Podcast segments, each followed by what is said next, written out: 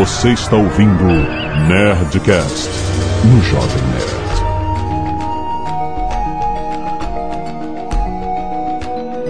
Landa, landa, landa, nerds! Aqui é Alexandre Ottoni, Jovem Nerd e o universo não te ama. Aqui é o André Souza e se você acha que minha palavra favorita é Eureka, você tá muito enganado. Aqui é o Pirula e logo mais eu vou passar o chapéu. Aqui é o Atila, biólogo e de pesquisador mesmo tem bem pouco tempo. Aqui é o Caio Gomes e alguém viu uma papelada pra levar lá na FAPESP? Ah, não. Que fiadinha de cientista. Piadinha do cientista. Pesquisado. Caraca, cara. Aqui é o Azagal e eu sei pesquisar muito bem no Google. Muito bem, nerds! Estamos aqui. Olha só, juntamos o nosso time de ciência dessa vez não para falar sobre um assunto específico, mas para abranger a profissão do cientista. Porque existem coisas, apesar de você poder chamar um historiador, um biólogo, um matemático, um físico, todos esses são cientistas, mas o que, que existe em comum com todos esses campos diferentes da ciência? Como é exercer a profissão da ciência no Brasil e fora do Brasil também, temos experiências aqui pra contar, certo? Mas você deixou aí o psicólogo de fora? A única coisa em comum que tem é que todos eles precisam de um psicólogo. Se psicologia fosse ciência, aí a gente podia falar, né? Cara! Caraca, foi bom. Começou! Trouxemos um astrólogo aqui, né? Então, né? E-mail! Canelada.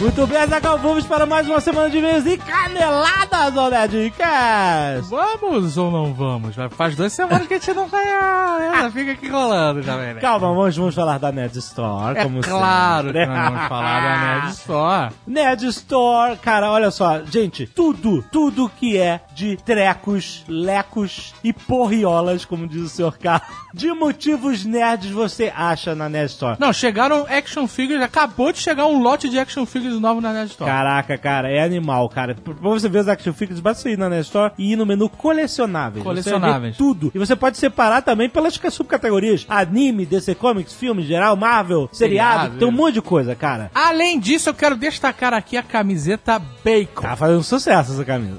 A camiseta Bacon, a camisa branca. Tem gente que reclama que a gente não tem camiseta branca. Toma a camiseta branca. Aham. Escrito Bacon com bacon. Exato. E logo abaixo vem a frase: ou você gosta ou você está errado.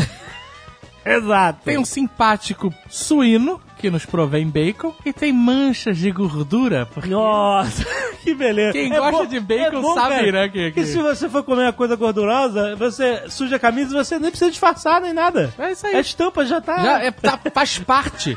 Essa é a sua estampa, Jovem Nerd. Você sempre se caga. Essa é a camisa perfeita pra você. Eu vou usar mais essa camisa. Eu quero ouvir uma história engraçada sobre essa estampa. É. A gente foi fotografá-la aqui no, no Nerd Office. É. E aí, uma das modelos, quando a gente mostrou a camiseta pra ela, olhou e falou assim: Ah, que ótima camisa de bacon e eu sou vegetariana. Sério? Sério? Aí acredito. ficou um puta climão. Nossa! e Aí a gente falou assim: olha, se vai contra os seus princípios. Aham. Puta, Ah, você não precisa fazer, né? Exato. a gente fotografa outra pessoa. Ela, não, não, pode deixar assim, mas ela ficou muito, muito incomodada. De... A gente, olha, eu, depois de bater as fotos e tal, a gente falou, olha, até o dia tal, você ainda pode dar um cut. Pode falar, gente, mudei de ideia, Não quero mais. tira da vitrine. Isso. Mas ela topou. Topou? Então um, um dos três ali, uma das duas, é vegetariana. Olha e mesmo aí. assim ela sabe que quem gosta de bacon tá certo.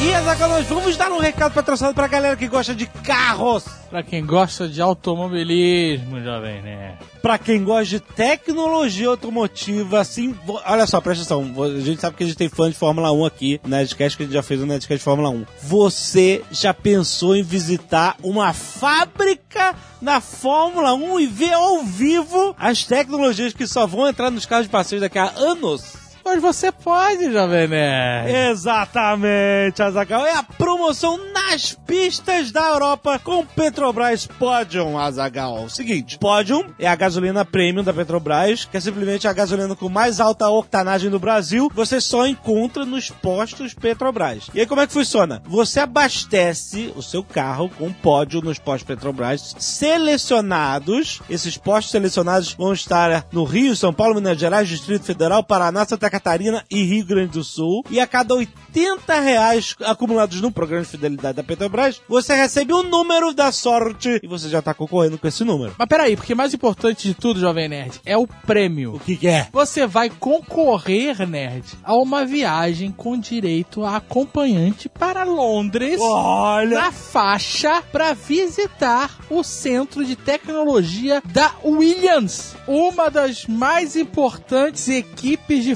Fórmula 1 do mundo. Olha aí, rapaz! Mas atenção, porque essa promoção só vai até o dia 9 de agosto de 2015. 9 de 8 de 2015. Se você está ouvindo esse programa depois, só lamento. Aliás, se você tá ouvindo isso depois da promoção ter acabado, você ainda pode visitar o site porque tem lá um monte de conteúdo, documentário com Renato Belotti, do canal Garagem do Belotti, tem dúvidas sobre combustível, carro, tecnologia, saber o que que é esse negócio de octanagem, tem tudo lá no site petrobras.com.br barra nas pistas, vai lá pra você conhecer o regulamento e, muito importante, a lista dos postos participantes, tem que ir nos postos participantes. Quero ver você participando da promoção nas pistas da Europa com o Petrobras Podium e eu quero ver você lá em Londres mandando Instagram pra gente, dizendo que você tá lá, graças ao Jovem Nerd, rapaz. Olha aí, eu quero ver. Isso é uma boa. Eu quero ver o Nerd ganhando essa promoção e indo lá ver a fábrica da Williams. Muito bom, Zagal. Petrobras.com.br barra nas pistas, vai lá!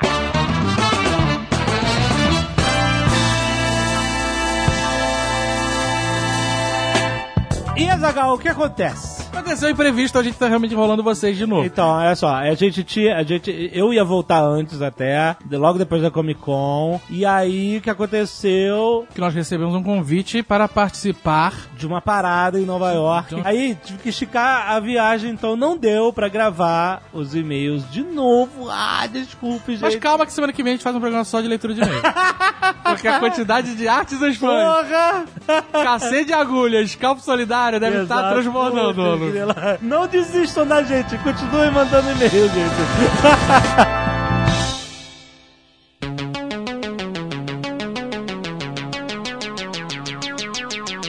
O que que todo cientista tem em comum? Falta de amor próprio. Fome! Fome! TV Ó. de tubo? TV de tubo? Depende do cientista, depende do cientista. É. Onde ele tá localizado. Então, é, no Brasil. Exato. porque se tiver no Brasil, no México, sei lá qual é a condição do México, mas não deve ser boa. Não é. Existe o cientista que nasce em países que não incentivam a ciência e cientistas que nascem com países que incentivam, né, que aportam recursos. A gente tá falando de cientistas nacionais. Exato. Esses fizeram voto de pobreza mesmo. Fácil. Qual é o padroeiro do cientista? São Francisco?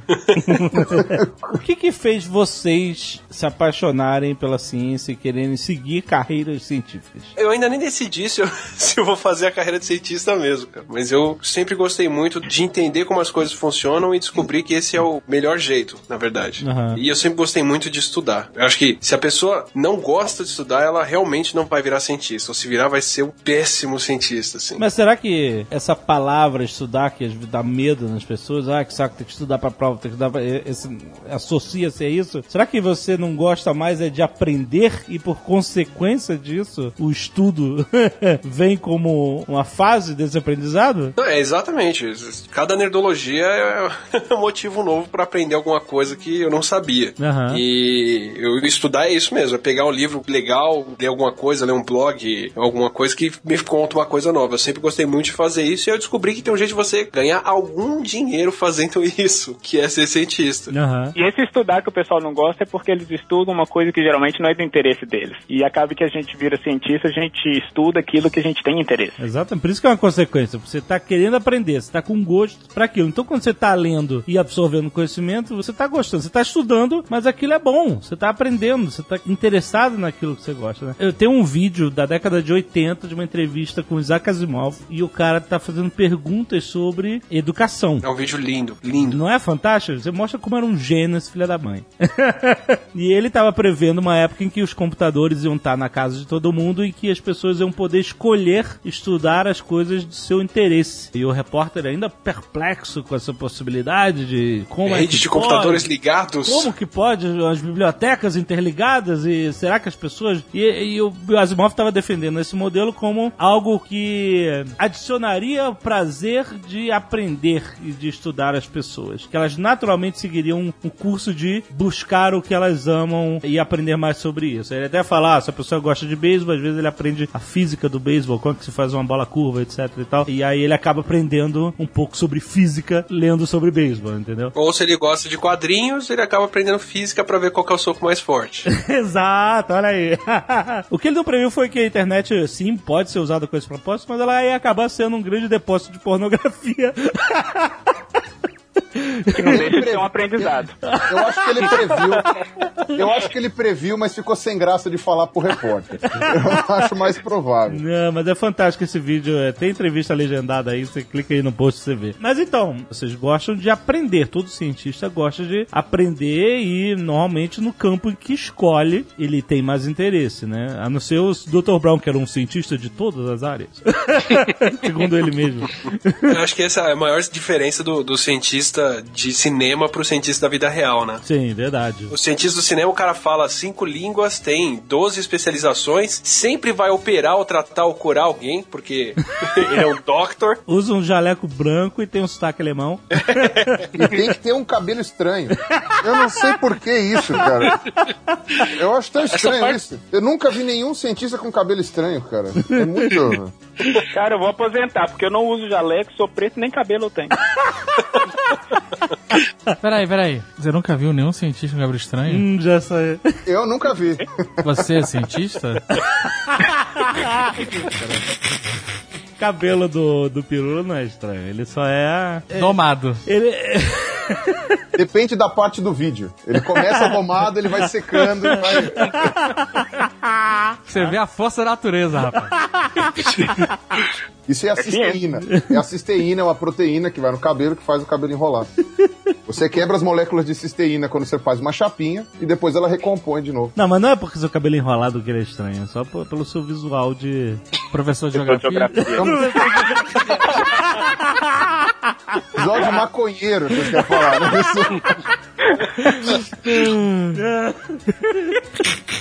Programa de descarrego.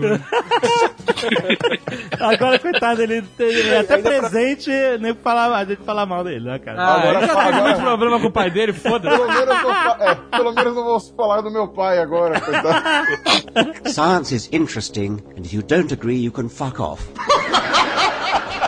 Ainda dentro do que você falou de estudar, só pra dar uma diferença, eu mesmo dentro da nossa área, assim, eu quando comecei a, a fazer pesquisa fui para um laboratório que trabalhava com bioquímica de inseto. Eu tinha que dissecar 100, 150 baratinhas pra pegar a glândula salivar delas. Ficava dias com esse tiro no nariz. E, sei lá, em meses que eu passei no laboratório, quase um ano, eu li um artigo, um artigo Ah. da área. Eu levei um ano pra ler um artigo porque eu dormia toda vez que eu começava a ler aquilo. Eu saí desse laboratório, fui convidado a procurar outro laboratório. E assim que eu comecei a trabalhar com virologia, com HIV, que é uma coisa que eu trabalho até hoje, cara, nos primeiros três ou seis meses no laboratório, eu li mais de 100 artigos fácil, assim, da área. Aham. Mas quando você fala artigo, você tá falando de coisas densas. Sim, é sim, sim. complicado, Sem não, é, não é um artigo de revista de duas páginas. É o artigo científico, que é um artigo de revista sem figuras, sem técnicas de orgasmo e muito mais denso. É. Aham. E geralmente E- não te ensina a emagrecer. Não. Assim, simplesmente porque eu mudei de área e fui pra área que eu me interessava. Quer dizer, se alguém tivesse me falado, olha, pra fazer bioquímica você vai ter que ler esses 100 artigos aqui, eu não ia ler aquilo, mas nem ferrando. Uhum. Uma vez que eu fui pra uma área que eu gostava, eu li tudo que eu podia, porque é legal. E uma coisa que eu gosto de falar é o seguinte, a gente, você não precisa de ter nada muito especial para virar cientista, porque eu costumo falar que ser cientista é ganhar dinheiro para ser criança, porque criança tem isso que a gente tem no nosso, na nossa profissão, que é querer saber as coisas e sempre explorar para saber mais as Sim, coisas. Criança sim. faz isso naturalmente. Inclusive eu tenho uma amiga, ela escreveu um livro chamado The Scientist Scientist in the Crib, que é basicamente ela falando isso, como que a forma como as crianças descobrem o mundo é muito parecido com a forma como a gente descobre as nossas teorias, por exemplo. Assim, muito parecido. As crianças testam hipóteses da mesma forma que a gente testa hipóteses. Elas só não têm um método muito sistemático como é o método científico, mas elas fazem isso o tempo inteiro. Então, assim, se você voltar um pouquinho a ser criança, você pode virar um cientista e ganhar dinheiro pra isso. Ô André, muito bonito o que você falou, mas olha, o que tem de cientista ruim, vou te contar, viu? Mas tem criança ruim também, então é a mesma É, coisa. tem, é. Science is interesting, and if you don't agree, you can fuck off. Por exemplo, o Pirula, você acha que você foi estimulado a gostar de ciência pelos seus pais ou por algum fator externo? O que, que aconteceu e desde quando você notou que você tinha esse gosto? Foi mais ou menos o seguinte, eu, quando eu era criança, eu não me lembro agora quantos anos eu tinha, mas menos que 10 com certeza. O meu pai me deu um álbum de figurinhas de dinossauro. Não vai querer limpar a barra do teu pai agora, né? É, não. E, e aí ele se arrepende disso até hoje, coitado. ele falou, pô, aquele maldito álbum, se eu soubesse que ia dar nisso. Mas aí, o meu avô tinha uma enciclopédia também muito interessante, que era a enciclopédia da Life. Hoje pouca gente vai saber o que, que é, mas era da década de 70, 60. É como se fosse um... aqueles documentários do David Attenborough, do Carl Sagan, só que em livro. Era muito legal. E aí tinha fotos super bonitas, imagens super legais. E aí aquilo lá foi me deixando cada vez mais interessado na coisa. Aí quando eu entrei na, na adolescência, aí, aí já era um caso perdido. já. Eu já sabia que eu queria fazer isso. Já tava nas drogas, já. Drogas pesadas, drogas pesadas, é. E o Caio foi pra física, né? Tô falando aqui com várias áreas diferentes. O cientista é aquele cara que não gosta de fazer a mesma coisa todos os dias. Eu acho que essa é, é- é o- um dos fatores principais pra mim, assim. Quando eu era pequeno, eu ficava imaginando como é que seria trabalhar num trabalho que eu achava que todo que era o trabalho de adulto, fazer aquela coisa repetitiva e eu achava que eu ia morrer de tédio. Então eu sempre imaginava que eu não ia, nunca ia conseguir realmente fazer algo repetitivo. E juntando a isso, quando eu tinha 11, 12 anos, eu comprei um livro que era, alguma, era uma coisa sobre a história do Einstein. E quando eu li aquilo, eu fiquei apaixonado em saber todas aquelas coisas e ver o que aquele cara fazia. Alguém bota o celular, por favor, no mudo, pra não Caio fazer o Gomes. WhatsApp. Caso... O dealer dele tá avisando que Caralho, chegou. tudo sou eu agora. Ah, fala aí, fala aí, foi mal. É o Caio! Caio Gomes. Eu tô tentando entender o que tá Que, que acontecendo aqui. porra eu é essa, cara? Atende logo e compra essa porra dessa erva. A patroa tá falando comigo aqui, Bota pronto. no, achei. bota no vi- Vibrocall. Vibrocall. Caralho, tá, Pronto. uma semana o cara já tá lesado. São duas e meia da manhã, cara. Caraca, olha, o Marco, o Caio Gomes deve ter comprado aquela máscara de gás que tem um, um tubo na frente, sacou? é? Já vamos despedindo do Caio, porque já sabe que quando chegar no que vem já não, dá pra completar uma frase. com ele. Duas e meia da manhã, meu. Pelo amor de Deus, manda aí. Desculpa. Caraca, Caio! Cara- Caralho, eu já não sei, eu não sei mais como tirar sinal. Eu já tirei todos Olha os só. sinais possíveis. Você conseguiu. Você vai estar de maconheiro na vitrine desse Nerdcast, cara. Ele falou, bota o celular no, no, no Vibracall. E o cara não consegue. Consegue, porque Não, o cara tá lesado.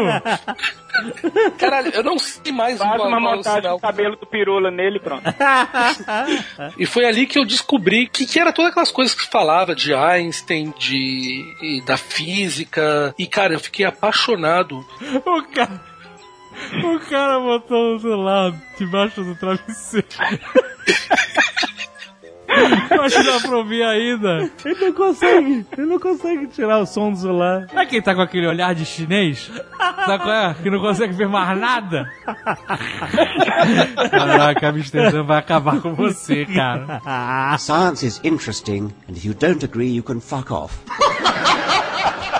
Então foi ali que eu descobri assim que tinha gente fazendo coisa diferente no mundo e que não era só fazer aquele trabalho repetitivo. E a segunda coisa legal, vocês não sabem disso, mas eu sou a pessoa mais desastrada que existe no mundo. Sempre imaginei que cientista era um cara que tinha que fazer trabalho manual. E a primeira chance que eu fosse fazer trabalho manual eu ia perder minhas mãos. Então, quando eu descobri que pessoas faziam ciência fazendo conta também, eu achei aquilo eu achei maravilhoso, era aquilo que eu queria fazer pra minha vida. Tem um, um garoto de 13 anos no laboratório agora, o Bruno, que começou começou a frequentar o laboratório porque ele começou a ver o Nerdologia. Que legal. E uma coisa muito legal foi que ele descobriu no laboratório que existem pessoas que vivem de estudar e fazer conta e fazer as coisas que normalmente na escola são zoadas. Assim, Uhum. que, que o pessoal faz bullying na escola, mas tem uma carreira inteira de gente fazendo isso pra viver. E o legal é que você- o Atila falou: ah, eu vou pro laboratório, eu vou pro laboratório. Eu nunca na minha vida fui pro laboratório praticamente. É até engraçado que nem todo cientista vai pro laboratório. Tem muito cientista que vai pra sala com papel e lousa e só. Não, e você trabalhou no mercado financeiro já, você trabalha hoje com data science e tal. Ou seja, você não tá no. Você tá no mercado privado e você tem uma carreira científica, né? Pois é. Isso, é. Eu sou o que tem aqui a, a vida talvez mais doida, assim, né? No ponto científico falando. Porque em um momento da minha vida eu decidi que eu ia largar o mercado clássico, o caminho, digamos, tradicionais, e fazer outra coisa diferente da minha vida. Eu acho que uma outra coisa que todo cientista tem em comum e que, aliás, é uma coisa que mais pessoas têm em comum do que só cientistas é o pensamento científico.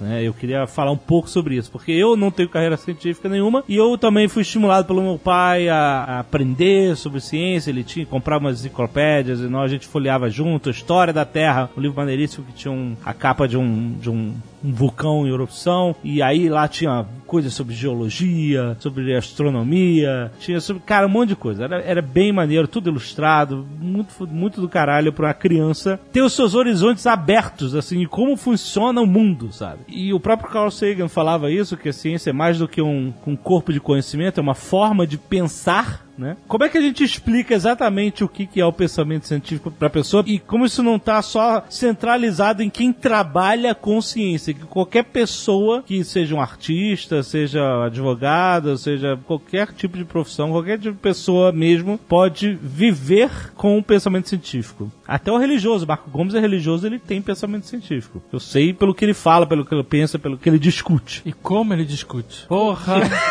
Ô, Agora cara! discutir pra caralho, né? Ô, cara! Mas não quer dizer que o cara que tem pensamento cara é discute chato. cerveja com tucano.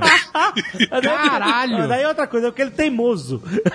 Caralho! É diferente. Como é que é? Eu acho que o, a primeira etapa do pensamento científico é, é você não aceitar algo porque alguém te falou. Você sempre vai ter um porquê quando alguém te fala. Essa é a, a primeira etapa de você desenvolver esse pensamento científico. Não existe resposta pronta. Sempre alguém vai te falar e ela vai ter uma explicação porque aquilo está acontecendo. Eu acho que essa é a primeira semente que dá quando você pensa em no que faz e por que é importante para todo mundo, para advogado, para o médico, para o Marco Gomes. Por quê? e também pronto pra revisar os seus conceitos, né? A qualquer momento. Apresentado um, um argumento conciso sobre um determinado assunto, você está pronto a revisar o que você achava do mundo ou, do- ou daquele assunto e abraçar uma nova realidade, certo? É, é um jeito de pensar que ele é custoso, né? Custoso pra caralho. Você tem que estar o tempo todo procurando razão para aquilo que você pensa, É. disposto a revisar o que você pensa, duvidando do que você tá vendo. Não é uma coisa que vem muito naturalmente para as pessoas, mas Não é cômodo, não é nem um pouco cômodo. E, du- verdade- e duvidando do que você pensa também. Isso é importante. exato, exato. Na verdade, eu acho que uma coisa muito interessante no pensamento científico é porque, assim, a gente tem uma maneira de pensar, isso é instintivo até, ela é intuitiva. Só que quando você tá chegando em determinado nível de conhecimento, para você chegar em determinado nível de resposta a algumas perguntas, você descobre que o mundo não é intuitivo. Então você tem que agir contra aquilo que você pensaria naturalmente e pensar de uma forma completamente diferente, né? Você tem que ah, esperar as evidências chegarem para começar a tirar alguma conclusão. Então é uma coisa muito louca, né? O Douglas Adams que falava, né? Quando você vive numa bola de pedra gigantesca que gira em torno de uma bola incandescente gigantesca flutuando no vazio, no meio do nada, né? Você descobre que nada pode ser muito intuitivo, né? O Então, é- pensamento científico ele só é muito natural, como o Pirula falou, porque ele parte do pressuposto de que a gente sempre quer saber o porquê das coisas. Isso é natural. Querer saber por que as coisas funcionam, isso é quase que instintivo. Mas a resposta não é. Isso. Ah, É isso exato. A resposta dizer. não é, exatamente. Porque assim, a gente, nós, seres humanos, nós temos uma tendência muito grande a associar coisas, né? Nós, nós adoramos associar coisas e isso ajudou muito a gente a se desenvolver, né? Como uma civilização. né? A gente associava estações do tempo pra fazer plantio, pra viajar, pra caçar, etc e tal, pra tudo. Agora, isso também gera enganos. A gente cria falsas associações o tempo todo, né? Porque é fácil a gente preencher uma lacuna é, onde a gente não tem conhecimento com uma resposta qualquer, né? Por exemplo, na Idade Média, peste negra, né? A peste bubônica assolou a Europa e a peste bubônica era uma bactéria que estava nas pulgas dos ratos e ela era transmitida pelo contato com essas pulgas, né? as pulgas mordiam você, basicamente, não era? Exatamente. E aí você se infectava com a bactéria e aí acontecia aquela merda toda. E aí o que acontece? Naquela época não existia nenhum microscópio. Ninguém podia imaginar que existiam formas de vidas do tamanho de bactérias. Não existia esse corpo de conhecimento na, na humanidade. O que, que as pessoas, teoricamente, se você tem um pensamento científico, o que, que você vai dizer? Olha, gente, as pessoas estão morrendo para todos os lados e nós não sabemos por quê.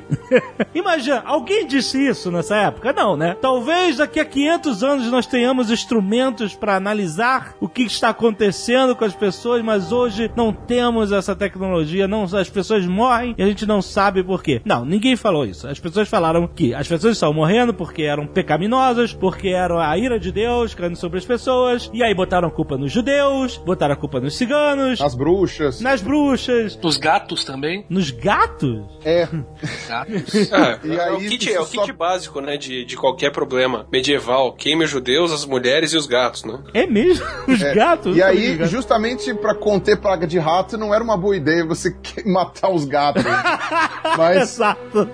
Então, mas o que eu quero dizer é o seguinte: o ser humano, em geral, ele odeia dizer eu não sei. Ele odeia dizer não tem uma resposta pra isso. Quer dizer, a gente, quando não tem uma resposta, a gente procura uma resposta qualquer. E a resposta é hoje em dia a gente sabe, gente, era uma bactéria das pulgas dos ratos. E existe tratamento pra isso, mas na época não tinha como saber. Isso é uma forma clássica de você entender o que é o pensamento científico. É, Se você não sabe. Isso que você descreveu é Ah. o que a gente faz hoje de forma sofisticada e que a gente Aham. chama de ciência. Porque a gente vai descobrir, eu tô aqui no meu laboratório, eu tive uma descoberta hoje e eu falei, cara, eu tô conseguindo explicar esse fenômeno X hoje. Certo. Amanhã, uma outra pessoa com uma técnica um pouco diferente vai descobrir que é diferente. Sim. A única diferença é que agora as descobertas elas são um pouco mais rápidas do que esse exemplo de antigamente não tinha o microscópio. Mas é o que a gente faz em larga escala e de forma sofisticada o tempo inteiro que a gente chama de ciência. E não só isso, isso que você falou de que a gente não consegue falar, a gente não sabe, isso é tão natural que tem um termo para isso. A gente chama isso de dissonância cognitiva. Toda vez que você não entende o porquê de alguma coisa, o seu cérebro entra em parafuso. Ele vai entrar em parafuso até que você faça uma associação que seja, qualquer que seja, para você conseguir entender aquele fenômeno de alguma forma. Aham. E pode ser uma associação extremamente esdrúxula. E às vezes não. E normalmente ele tenta proteger aquela visão de mundo que você tinha. É. Então ele vai criar uma teoria muito louca, teoria não, uma hipótese muito louca pra tentar defender aquela visão de mundo que você tinha. Então é, é- isso a gente vê muito na questão da peste negra. Os judeus são os malda- malvados, como a gente aprendeu no South Park. Então a gente vai tentar proteger e a gente vai e a culpa é deles. A gente vai criar toda uma teoria pra culpa ser dos judeus. Não, e isso não, não acontece só com as outras pessoas, isso acontece com os cientistas também. Acho que era o Max Planck que falava que a ciência avança de enterro em enterro, de funeral em funeral, porque é, muitas vezes o cara tá propondo uma coisa que ele descobriu um, novo jeito de explicar aquilo melhor, que, que soluciona o problema, mas mesmo cientistas que já estão na área há muito tempo não aceitam aquela resposta e não, não, não, não concordam, porque muda demais o que as pessoas já pensavam a respeito daquilo. Nós temos muitos ouvintes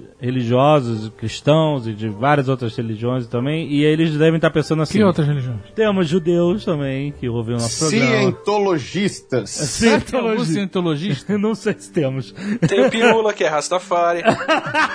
Não, porque, ó, por exemplo, eu sei que o bandista e. Temos e- espíritas Tem também. Tem. Então, aí o que acontece? As pessoas devem estar- Budista. Pode também ter. Será que tem algum muçulmano de verdade? Escuta a gente deve ter. Eu conheci certeza. nenhum, mas deve A ter. gente conhece. Não, que que escuta a gente não, verdade. Será que tem algum Jedi? Na, na Inglaterra, Jedi é religião. Tem. Na Inglaterra, Jedi é Tem religião. muito Jedi na Inglaterra, exatamente. Mas o que eu quero dizer é o seguinte: as pessoas são de fé, elas devem estar pensando assim, nossa, esse papo tá muito ateu, né? Não, você não pode aceitar, você associa logo uma coisa e tal, não sei o que. Mas calma, calma. O pensamento científico, ele quase, eu poderia dizer isso, vocês podem me, me ajudar se eu estiver errado, mas ele quase refuta o próprio ateísmo. O pensamento científico é muito mais agnóstico do que ateu, eu diria. Não porque as pessoas não querem acreditar em Deus, os cientistas. Por que, que tem tanto cientista que é ateu, que é agnóstico, que não acredita, que não tem fé, etc. Não é porque eles não querem, não é porque eles negaram Deus ou etc. É porque, entenda, eles trabalham com um corpo de conhecimento que pode ser mensurado e estudado. É assim que se faz a ciência, é assim que a gente descobre as coisas e segue adiante. O cientista pode acreditar em Deus, como existem muitos cientistas que acreditam em Deus, mas normalmente, como isso não, não se encaixa no corpo de conhecimento do qual ele, ele funciona, ele não se importa em estudar ou acreditar ou desacreditar. Eu acho que na maioria das pessoas é que Deus não entra no dia a dia dele, como um, sabe, um corpo de conhecimento, etc. Tipo assim, eu não tenho como estudar Deus, eu não tenho como nem provar, nem desprovar, não, não, não tem como medir, não tem como fazer nada. Eu só posso estudar as pessoas que acreditam ou não em Deus, entendeu? Não, agora, Deus em si, não tenho como começar a estudar. Então, por isso, eles não estudam. E por isso, muitas vezes, isso não faz parte do dia a dia do cara. Então, não é, tipo assim, o cientista não está negando Deus. Ele simplesmente fala assim: olha, gente, não tenho dados suficientes para uma resposta significativa. Citando Asimov. Tem uma coisa bem interessante que eu vi esses dias, que foi uma entrevista do Mário Sérgio Cortella, e ele falou exatamente isso daí. Porque acho que foi, foi no Danilo Gentili que ele tinha perguntado como é que ele trabalhava a questão religiosa, sendo que ele era um estudioso de religiões. Né? Uhum. E aí o Cortella falou assim: que ele precisava adotar o que eles chamam de ateísmo metodológico. Então ele falou: eu posso ter a minha fé pessoal, mas eu, na hora de trabalhar com as diferentes fés, né? Diferentes fés fica feio, né? Fés, mas enfim. na hora de trabalhar com isso, eu preciso abandonar a minha crença pessoal para não ser preconceituoso na hora de estudar a crença dos outros. Então, eu, quando ele falou isso, eu achei muito interessante, porque eu falei assim: olha, é, o ateísmo metodológico ele é realmente fundamental para você trabalhar com qualquer área na ciência, eu acredito. Mesmo a área de religiões. Alguns cientistas, né? Não sei quanto que tá a proporção acaba adotando o ateísmo metodológico para a vida toda. Né? alguns mantêm ele só na, na, na, pesquisa e alguns acabam expandindo ele até para fora do laboratório. O próprio Max Planck também fala de novo que quando ele começou a estudar física quântica, que não faz sentido nenhum, ele não aceitava, ele não aceitava, ele não acreditava que as coisas tinham uma quantidade definida, que é o quanta, né? Que é a luz. Caio, por favor, você explica isso melhor que eu, mas ele não aceitava que a luz podia vir em pacotinhos. Para ele a luz tinha que ser contínua. Mas todo experimento que ele fez provou o contrário. E o cara foi só se, se desprovando. Assim. Ele começou para provar que a luz era contínua e descobriu que a luz vinha em pacotes. Ele teve que, ao longo do processo inteiro, jogar fora tudo que ele acreditava e passar a aceitar os dados. Isso é um sacrifício muito grande se fazer. É, exatamente. E esse é o cerne do pensamento científico. Às vezes, você descobre uma verdade científica por acaso. Não sei, você pode estar, sei lá, Newton colocando prisma na luz solar e descobrindo, né, que a luz se dividia, né, em, em várias frequências etc. Outras vezes você quer provar um ponto, algo, uma teoria, algo que você acredita. E aí você corre atrás daquilo e você pode ser. Você mesmo chega à conclusão, não, não, aquilo que eu acreditava não, não era bem isso. E, e é assim que se faz ciência. Ele pode até falar, vou refutar esses dados e vou fazer novas experiências. Porque eu quero encontrar a resposta que eu quero. Mas não existe isso em ciência, né? Você pode até querer e encontrar, como foi o bóson de Higgs aí, né? que era uma, grande, uma teoria por muito tempo. Aí nego construiu a LHC lá na Suíça. E aí eles conseguiram provar uma teoria que ainda não tinha tido numa prova experimental. Fizeram um experimento e, e falaram, ó, acontece, o bóson de Higgs foi descoberto. A maioria dos cientistas, essa é a questão, o cientista é um ser humano, né? Então ele também está apegado a, aos seus preconceitos, aos seus desvios de conduta, seu, seu falta de caráter ou, ou presença de caráter, depende, né? Então o que acontece? É muito comum o cientista querer provar alguma coisa, porque Sim. ele acredita naquilo, ele quer provar aquilo. Exato. Aí a diferença entre o cientista honesto e o desonesto é que ele vai vai, o cientista honesto, mesmo que a, os resultados vão contra aquilo que ele acredita, ele vai publicar mesmo assim e ele vai ser coerente. É. O cientista desonesto, ele vai forçar o dado meio para lá, meio para cá, ele vai espremer uma estatística ali para tentar é. provar o que ele o. O cientista desonesto, ele vai agir mais como um advogado defendendo uma causa do que como Isso, cientista. Né? É verdade, com certeza. Não que eu quero dizer que advogados são desonestos, mas... Sim, é. É que são, são, métodos diferentes de trabalho. Vai, vamos salvar a barra dos nossos advogados. Porque advogado é igual médico, um dia você vai precisar de um. Então, é, a gente não pode ficar falando mal. Um exemplo que eu posso dar prático é o seguinte: ufólogos. Os ufólogos, todos querem acreditar que os. Querem não, acreditam.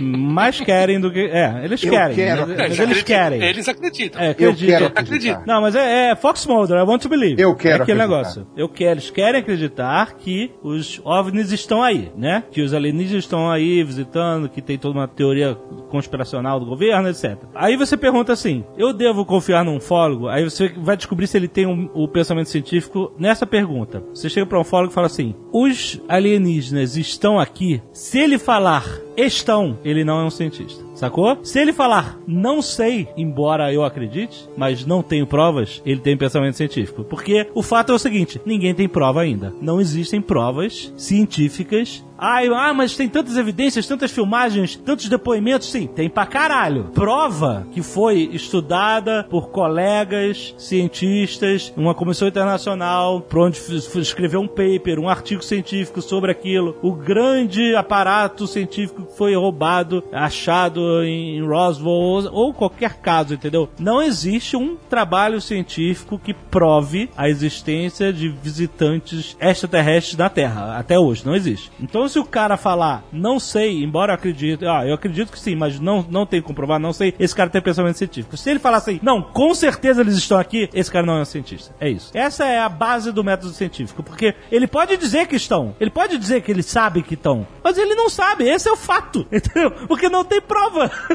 Sacou? Ele não sabe. Ele não, ele vai dizer que sabe, mas ele não sabe, essa é a verdade. Eu acho que a pergunta mais difícil que você pode fazer pra uma pessoa nesse estado, que é o que o cientista tem que estar disposto a responder, é o que, que você precisa pra mudar de opinião?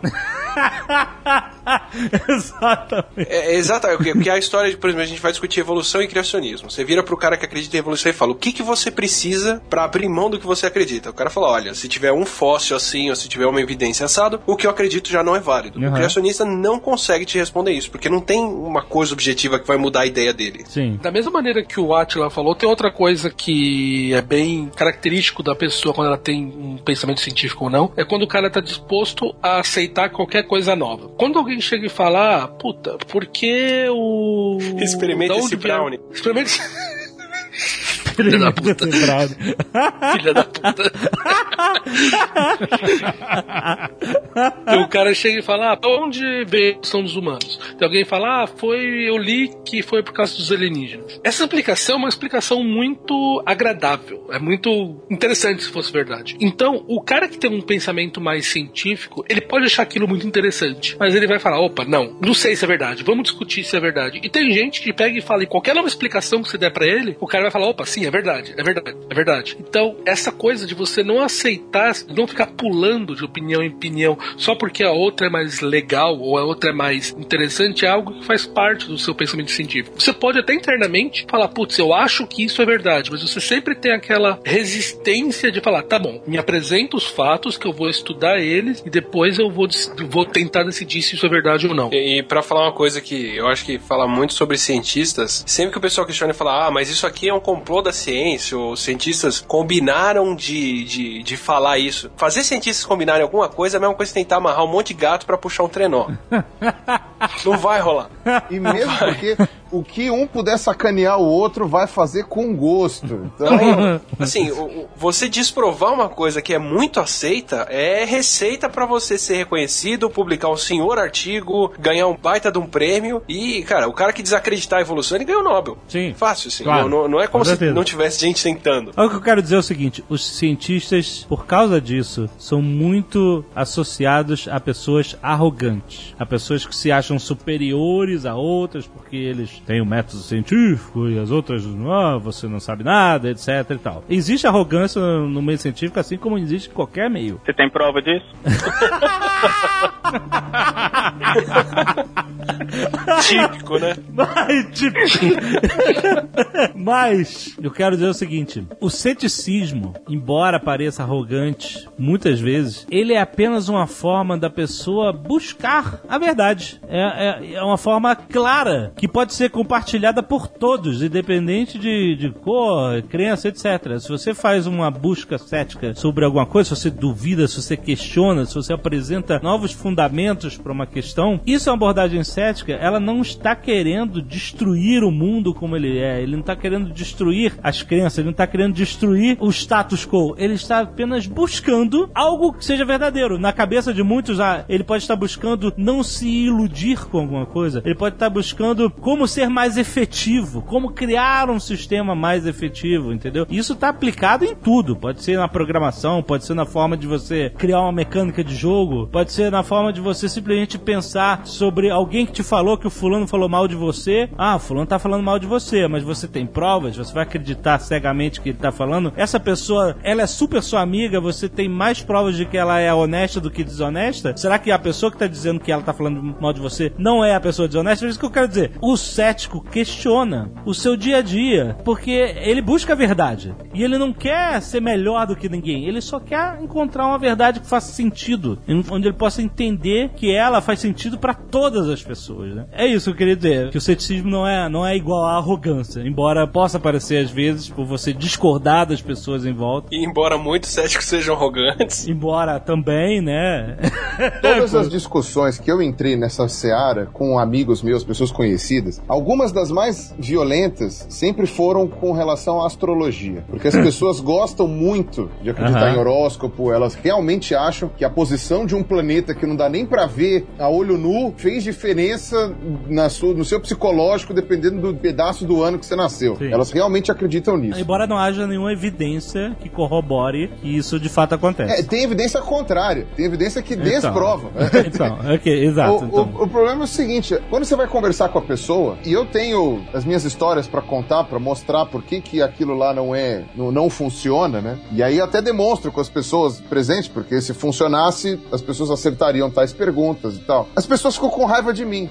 e aí é interessante, porque algumas falam que eu sou arrogante, e eu já me controlei muito pra não ser arrogante, pra não parecer dono da verdade, pra não parecer. Aham. É o conteúdo, é o teor do que você fala, que tá dando evidências de algo que a pessoa acredita e que talvez faça bem pra ela. Uhum. E isso deixa ela com uma raiva de você. E como ela não sabe responder os teus argumentos, ela vai falar pra arrogância. Meio que é o, o que o cérebro dela encontra pra encontrar conforto pra aquilo que eu tô falando. Então eu chego falo assim: ah, Sim, esse ela cara é vai arrogante. ser, vai ser, é, vai descreditar você. Não exatamente. escuta o que ele fala, não, porque ele é mó arrogante. Exato. Ele não sabe nada. Sim, sim, mas é mais fácil você descreditar o outro do que você mudar a sua verdade, né? Isso é bem mais cômodo, como a gente disse no início do programa, né? Mas o fato é que, ah, olha só, tudo é o jeito que você fala, entendeu? Se você chega e fala assim, não existe, aí sou arrogante, entendeu? Non existe lá, o Padre Quevedo. não existe. Agora, se você fala assim, cara, olha só, o negócio da astrologia, a gente não consegue provar, a gente não consegue mensurar de que forma isso influencia na personalidade das pessoas. Inclusive, nós, muita gente já fez trabalhos científicos fazendo testes com isso e tal, e não conseguiu chegar à conclusão. Isso é uma outra forma de você dizer, entendeu? Que você não tá puxando o carro de dizer assim, você tá errado, seu burro. Que é isso que a pessoa entende, entendeu? Quando você fala assim, não existe, porra. e aí a pessoa entende como arrogância, porque você tá meio que é, atacando a pessoa indiretamente. Então por isso tudo é o jeito como você explica as coisas, entendeu? E se você vê que não tem diálogo, é realmente não vale a pena. Você não vai. Você vai dialogar.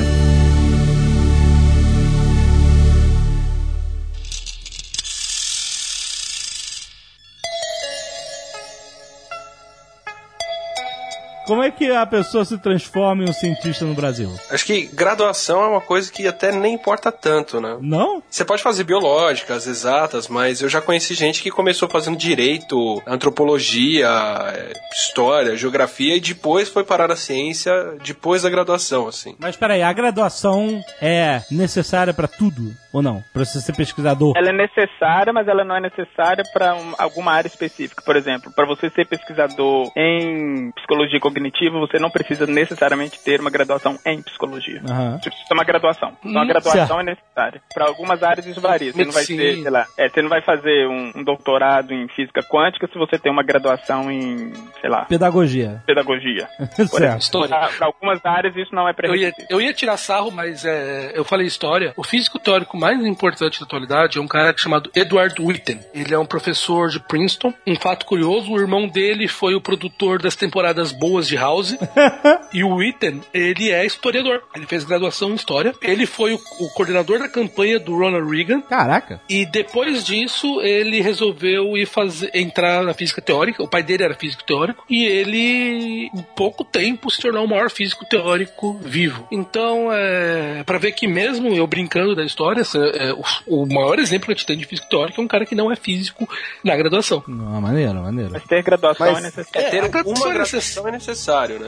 Ajuda muito, mas não necessariamente em alguma coisa que já esteja associada à consciência, né? Na verdade, meio que do, do ponto de vista prático, né? Por exemplo, pra você realmente conseguir um emprego e essas coisas assim, meio que você precisa da graduação por uma questão burocrática, né? Aham. Senão você não faz pós-graduação, né? A menos que você consiga um título honoris causa, que é uma coisa dificílima de acontecer e eles só dão pra gente muito idosa. Uhum. O presidente da República. Ou presidente da República, é verdade.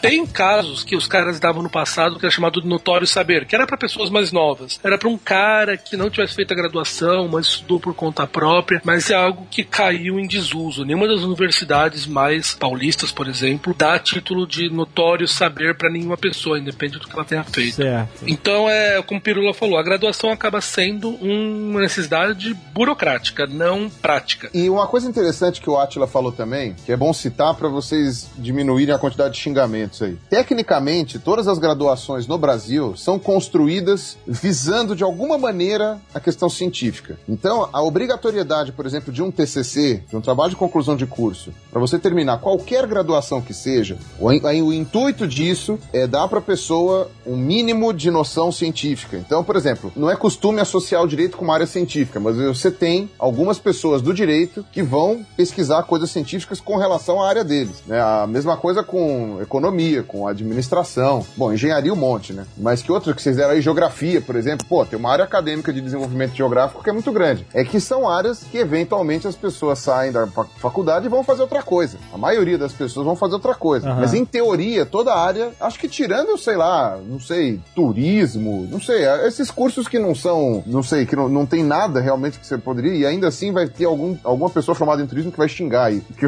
vai falar que tem como ser cientista, mas as graduações em geral elas são montadas dessa forma. Pode não funcionar muito bem, mas elas são montadas dessa forma. Né? Aham. É pra quem se pergunta o que o cara tem que fazer pra virar cientista, na graduação vai cursar o que você quer pra ver se você gosta e depois você se preocupa com isso, né? E a área de trabalho, por exemplo? Eu sei que a área acadêmica é certamente a, a mais próxima, né? De, tipo assim, ó, vou me formar em alguma área científica, biologia, é, e eu vou dar aulas de biologia. Eventualmente, muita gente tem que fazer isso por causa do mestrado, né? Ou doutorado até, ou, ou justamente para complementar a renda. Mas, ou então porque é a vocação da pessoa, quero ser professor, beleza? Agora, o que mais tem, entendeu? Por exemplo, o Atila, você começou a trabalhar na área de vírus. Né? Como surge isso? Pessoas que você conhece na faculdade, estágio, pega o papelzinho no quadro de avisos. Como é que funciona o início da carreira científica? É, eu fiz o, caminho mais clássico, o caminho de graduação e pós-graduação dentro de uma área que já é meio ciência, né? Eu fiz a graduação e durante a graduação a gente já tinha que fazer estágio em vários laboratórios. Mas aí essa faculdade encaminha você pra isso? Isso, para terminar o curso de biologia, eu tinha que ter um estágio de pelo menos seis meses em um laboratório e apresentar um trabalho que eu desenvolvi nesse período lá. Certo. Que é a iniciação científica, ou seja, já é uma coisa pensada para quem vai ser cientista mesmo. Assim como quem vai fazer licenciatura, por exemplo, tem que dar aula por um tempo em colégio e depois fazer um relatório sobre isso. E aí, nesse estágio obrigatório, eu já fui procurando vários laboratórios para ver com qual que eu me entendia mais. Eu segui o caminho clássico, que é você passar numa instituição que faz pesquisa, que tem pós-graduação, que, que forma alunos e procurar um orientador ou uma orientadora que é a pessoa que vai te receber no laboratório, te apresentar ou te dar o espaço para você bolar um projeto, uma linha de pesquisa, uma área de trabalho que você quer estudar. E aí você passa um tempo lá. E em biológicas a gente já nem faz mais tanto mestrado, por exemplo, que foi o que eu comecei a fazer. Eu comecei a fazer o mestrado em vírus porque eu conheci esse laboratório que trabalhava com vírus e achei uma coisa muito interessante. E o trabalho de mestrado ficou tão grande e tão pesado que eu acabei transformando ele num doutorado direto, que para muitas áreas é estranho, mas na área de biológicas é uma coisa bastante comum. Assim, a pessoa, ao invés de fazer um mestrado e defender um- uma monografia em dois anos, ela já vai direto para um doutorado em Aham. cinco anos e apresenta uma tese no final, Aham. que é um trabalho maior. O André, a gente já sabe tudo que ele ganhou o Nerdcast inteiro pra ele, né? Eu contei tudo. já contou tudo. Science is interesting, and if you don't agree, you can fuck off. Ô Pirula, como é que foi pra você? Por exemplo, hoje você trabalha aonde? Então, hoje, na verdade, eu, eu faço vídeo pra internet, né?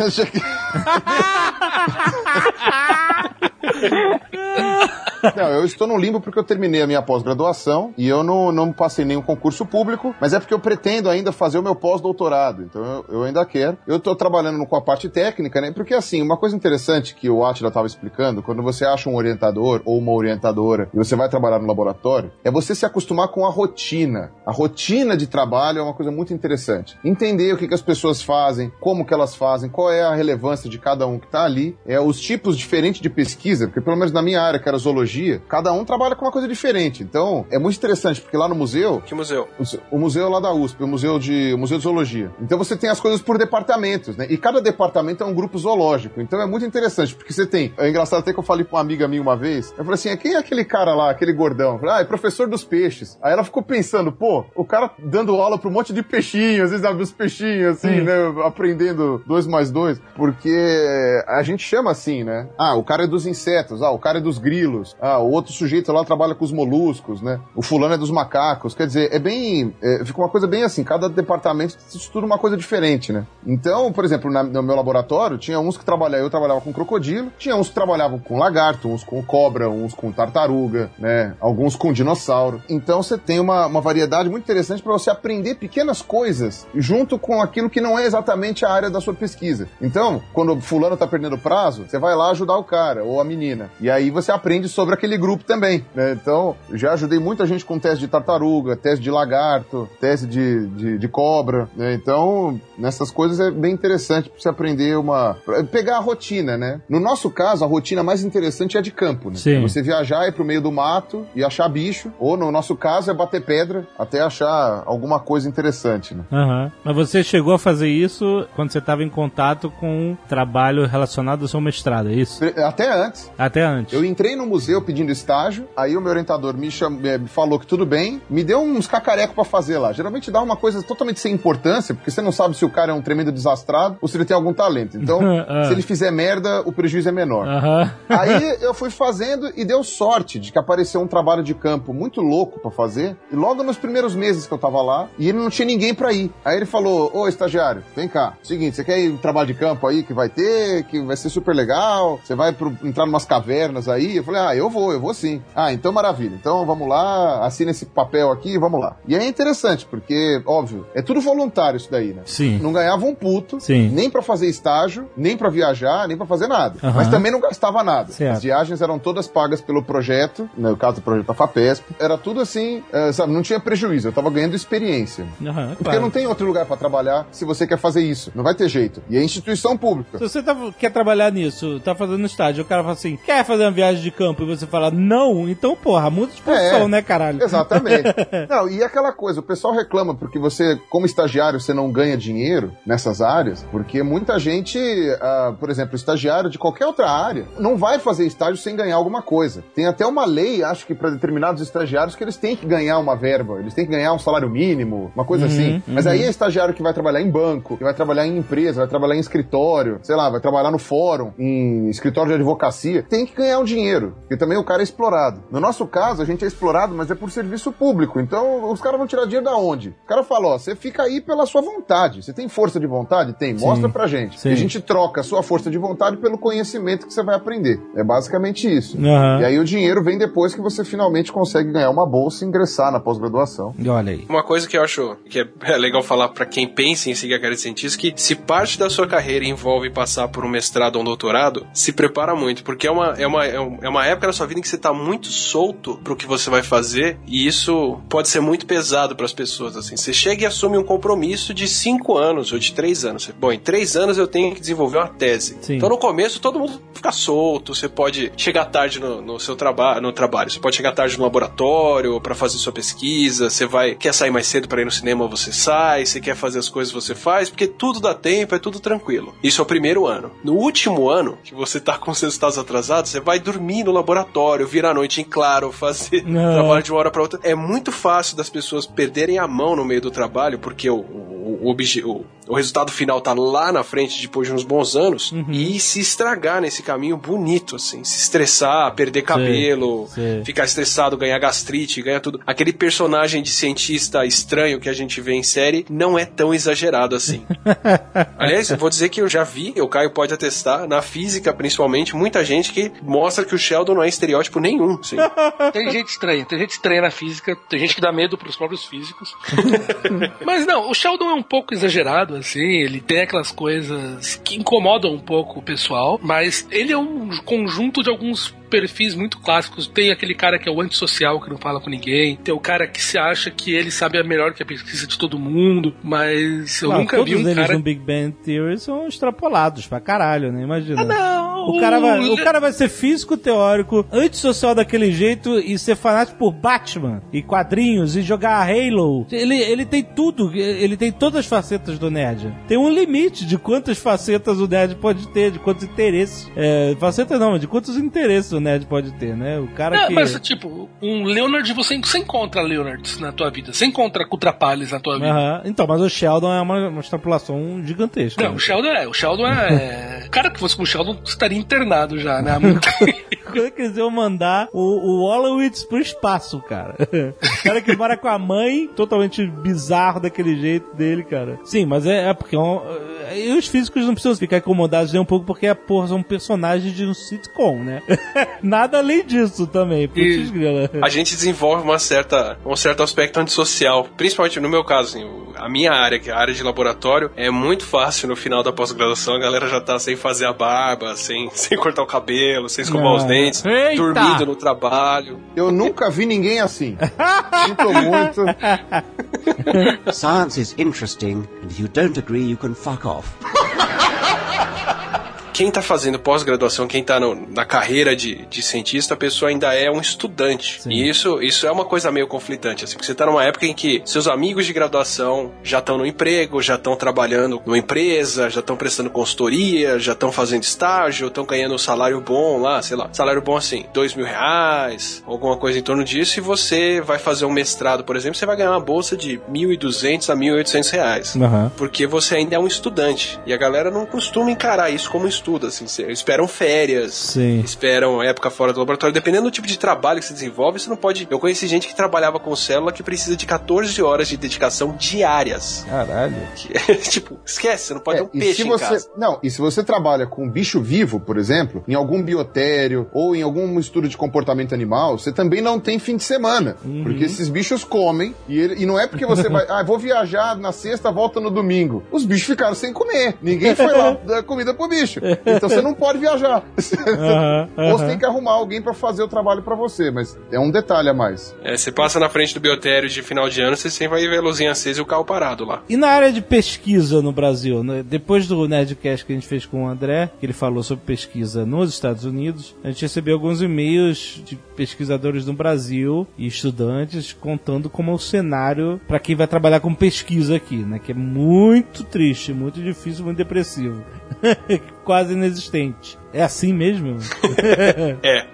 Eu ainda tô no estado de São Paulo, que é um estado bem privilegiado, assim, porque a gente tem uma agência de, de pesquisa estadual, que é a FAPESP, que o Caio citou no começo do podcast, que basicamente libera a mesma grana pro estado de São Paulo, ou um pouco mais de, de verba para pesquisa, do que o governo federal libera pro país inteiro. Aqui no Brasil, você tem basicamente esses conselhos estaduais e federal que cuidam da pesquisa. Então, no caso federal, você tem a CAPES, que cuida da parte de ensino, e CNPq, mais conhecida como CNPouquinho pelo pessoal.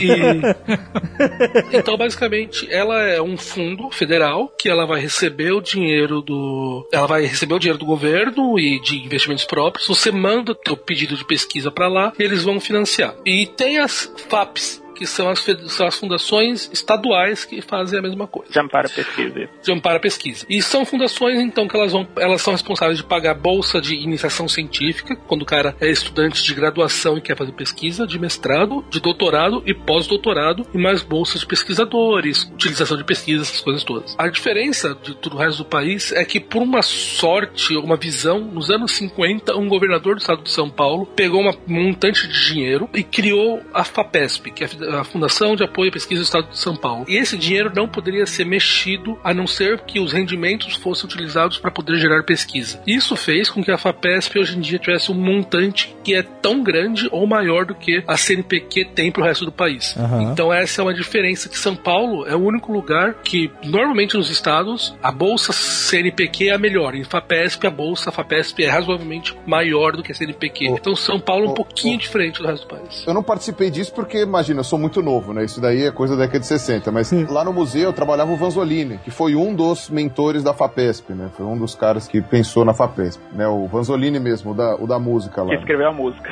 Que Isso, música? ele mesmo. Que música? Ele mesmo. Levanta, sacode a Levanta, sacode poeira, a dá a volta. Sério? É ele mesmo. Escreveu. É, então, aí que acontece? A questão é mais ou menos o seguinte: as FAPs, né? Eu sei que é um nome muito terrível de usar nesse, nesse mundo de É. meme. Mas as FAPs, realmente, começou com São Paulo, mas depois elas se espalharam pelo Brasil, né? Todos os estados têm direito a ter uma fundação de amparo à pesquisa. Todos os estados. Se algum estado do Brasil não tem, é porque não teve ninguém que se mobilizou para fazer valer esse direito. Mas ele está na Constituição e é direito pessoa- do, do estado ter uma FAP. O problema é o seguinte: ela é proporcional ao PIB do estado. Então, se não me engano, ela é até 2% do PIB do estado. São Paulo abarca, sei lá, um quarto da população brasileira. o estado de Aham. São Paulo. Então, o PIB de São Paulo é gigantesco. Então, a FAPESP realmente ela é uma instituição com muito dinheiro. Aí você pega um estado que mora muito pouca gente, tipo Acre, a FAPAC Muito a, fa- pouca a- gente. a FAPAC, coitada, ela, ela- ela tem, ela tem a proporção dos 2% do PIB do, do Acre. Zero. O Acre não tem. O Acre Globo, tem- né? não, o Acre não tem nem um milhão de habitantes. E boa parte deles não pagam imposto, porque são crianças, porque são, sei lá, idosos, porque são indígenas. Então, quer dizer, o PIB é muito pequeno. Então, uma bolsa da FAPAC, coitada, eu não, eu não sei nem quanto deve ser, mas deve ser muito baixo. Porque é proporcional. Bala Eles pagam em bala Juquinha. Eu nem sei. Eu sei que existe a FAPAC, ela é uma instituição muito séria e ela tem alguns projetos de pesquisa, até porque a área de paleontologia no Acre é muito, bem, é muito desenvolvida. Aham. Mas eu não sei quanto que ganha uma bolsa da FAPAC. Aí eu acho que é o que o Caio falou. Ao contrário do que rola lá fora, aqui no Brasil, basicamente quem paga por quase toda a pesquisa é o governo. O André, por exemplo, ele pode ter grana do Google para fazer pesquisa lá, ele pode ter grana de outras empresas, ele pode ter grana de um monte de lugar para fazer a pesquisa no laboratório dele. Aqui no Brasil isso é muito difícil de acontecer, é quase sempre verba pública mesmo. E quando acontecem, querem te matar, literalmente. Você está privatizando a universidade pública. Não sei o que. É, é terrível isso. Conseguir coisa privada aqui no Brasil é muito difícil. Mas, por exemplo, é conhecido internacionalmente que o Brasil é uma grande potência na pesquisa do HIV. Aqui é o, o primeiro país do mundo que, por exemplo, dá o coquetel anti-HIV de graça para as pessoas, né? Que é uma coisa caríssima lá fora. É a única pesquisa brasileira que eu notei que tem grande importância internacional e já foi mencionada internacionalmente. Por que isso? Posso fazer um contraste, Jovem Nerd? É, justamente, você trabalha na área. A nossa verba de pesquisa nacional é menor do que a verba de pesquisa da Microsoft. ok, entendi. Justamente porque a grana vem toda do governo aqui. Aham. Não tem como você pagar a gente pra fazer isso, assim. Mas então por que que essa pesquisa se mostra tão elogiada e notável? Aí nesse ponto, o problema é que não é pesquisa. O que aconteceu aqui foi que a gente parou de respeitar as patentes de medicamento internacional pra fazer o medicamento aqui e distribuir ele muito mais barato. O que Certo. foi ótimo pra quem tinha HIV, porque o medicamento caiu de mil reais por mês, ou mil dólares por mês, pra 10 reais ou 15 reais pro governo que tá dando medicamento pra pessoa de graça. Mas lá fora pega muito mal pras farmacêuticas que gastaram uma grana ferrada pra desenvolver o medicamento e depois não estão pegando isso de volta com a venda. É, entendi. Mas é. Então, mas. Mas aí, aí é mais uma política comercial. É, né, e, e o Brasil adotou uma política humanitária, né? É, Ele quebrou a patente, né? Quebrou, falou assim: foda-se, não vou pagar. Eu vou produzir e não vou te pagar. É, é uma é política de amparo humanitária, mas não é uma política de pesquisa. Assim, desenvolver um medicamento Ah, hoje em dia custa na casa de um bilhão de dólares. Nossa, mano do céu. Entendi. O medicamento não foi desenvolvido aqui. A gente pegou um medicamento que a gente já conhecia a Ah, fórmula tá. e só passou a fazer a produção. Só, e, e não vou pagar royalties, é isso? Exatamente. Pega o seu royalties e enfia no teu cu e a gente vai fazer. Isso aí. Entendi. Foi basicamente isso que a gente fez. Agora, a gente tem alguns centros de pesquisa que são de excelência e eles têm a ver mais com o esforço de alguns pesquisadores e também do talento político deles de conseguir gerar verba de lugares onde geralmente ela não viria. Porque além de você ter essa questão muito mal vista vista pelas universidades públicas de você usar verba privada por uma questão ideológica, você também tem. É mal visto? É mal visto. É mal visto. As pessoas acham que você tá se vendendo, que você não sei o quê. Ih, rapaz. Aquilo que o Pirula falou, que ele, ele brincou, ah, você tá privatizando a universidade, não é, não é brincadeira. É realmente verdade. Quando um cara que faz uma pesquisa que tem apoio privado, tem piquete na frente do laboratório do cara, tem É cara falando que o professor é um vendido, que ele tá vendendo a universidade em troca do capital. Não é brincadeira, é realmente verdade. Eu vi isso É isso vezes. mesmo, é isso mesmo. Sindicato fica doido. Agora, o que acontece? Além disso, você também tem o fato de que a maior parte dos empresários brasileiros, que seriam quem teria dinheiro privado para investir em pesquisa, não tem o hábito de fazer esse tipo de mecenato, que nos Estados Unidos é tradição há mais de 200 anos. Quase todos os museus de história natural dos Estados Unidos foram montados através de doações de milionários que ou deixaram parte da herança para construir um museu, ou dão doações do rendimento do dinheiro que eles têm, vai para isso. Então, quer dizer, você tem essa tradição lá nos Estados Unidos que aqui no Brasil não tem. Então, um grande empresário, um grande banqueiro, eles meio que não vão entender essa política de você fazer, porque é como se fosse uma caridade, entre aspas, mas não é uma caridade porque é por interesse. Então, por exemplo, se um laboratório de, sei lá, não, não, vou dizer um laboratório porque já tá muito dentro do, do, do meio, mas se um banco, por exemplo, resolve investir num laboratório de pesquisa para curar certa doença, ele provavelmente aqui no Brasil, se ele quiser fazer isso, ele vai querer fazer isso pra ter alguma coisa em troca. Essa coisa em troca vai ser uma publicidade por ter financiado a pesquisa que curou tal doença, etc e tal. Se é que o laboratório vai achar a cura, né? Que é aquilo que a gente tava falando no começo do Nerdcast, né? Nem sempre você procura e se acha, né? Lá nos Estados Unidos, você tem uma cultura mais de mecenato mesmo, de mecenas. Tipo, eu gosto de estudar, sei lá, concha. Então eu vou dar meu dinheiro, porque eu sou milionário, eu vou dar meu dinheiro para as pessoas que estudam concha. Porque eu quero, porque eu tenho vontade, porque me dá tesão, sabe? É, esse tipo de coisa no Brasil não tem. Ok, isso acontece e tal, lá, você até pode existir essa cultura. Mas- Mas você tá falando de um número de pessoas muito pequeno pra representar a pesquisa centenária de um país, né? Cara, é, é- quando eu É- tava é bem difer- voltando dos Estados é bem- Unidos, um pesquisador tinha doado pro Broad Institute, que é uma instituição conjunta de MIT e Harvard, um doador É. deu 850 milhões de dólares pros caras. 850 milhões. Milhões de Os dólares. Estados Unidos é o país que concentra o maior número de milionários do mundo. E é o país que também tem a maior pesquisa do mundo, não? De longe. Agora, só em São Paulo, a gente tem já quase um milhão de milionários aqui em São Paulo. Não, no Brasil. Tem um milhão de milionários no Brasil, não em São Um Paulo. milhão de milionários já convenience. É, exatamente. Ai, ai. Alguma coisa assim. A gente tem um número muito alto, acho que é no Brasil. Um milhão Mas o de que, que, é, milionários o no que, que é Brasil. o milionário? O cara que tem um É quem tem milhão mais- tem mais de um milhão. declarado. Eu acho que Bem, deve ser mais de um milhão declarado, deve ser isso. No, no IR, IR, fala assim, declarei, É. um milhão. Poucos políticos entram nessa, hein? Poucos políticos. Quase nenhum. É, Agora, é aquela questão, né? Nem adianta fazer campanha querendo incentivar, como é que se fala, o patrocínio privado no Brasil, porque você vai esbarrar nessas instituições públicas que são aonde a pesquisa é realizada. Teve até o caso essa semana mesmo, daquela equipe de astronomia lá, que tinha recebido uma doação dos Estados Unidos. A doação parou na alfândega, porque os caras acharam que era dinheiro que não devia estar entrando e eles foram sobre- só foram multados ainda. Não puderam Nossa. pegar o dinheiro. Nossa, cara. De- deixa eu contar a história do Túlio. Conta, conta, conta. Tem um garoto de Santa Catarina que agora acho que tem 18 ou 19 anos, chama Túlio Bars. Ele com 16, ele descobriu que o Hubble desligava quando passava no céu do Brasil e ficou se perguntando por que que isso acontecia. What? Aí ele mandou um e-mail pra NASA. Sério? O Hubble desliga quando passa do É. Brasil? Ele de- teve essa medo de assalto, reação. né? Meu Deus do céu.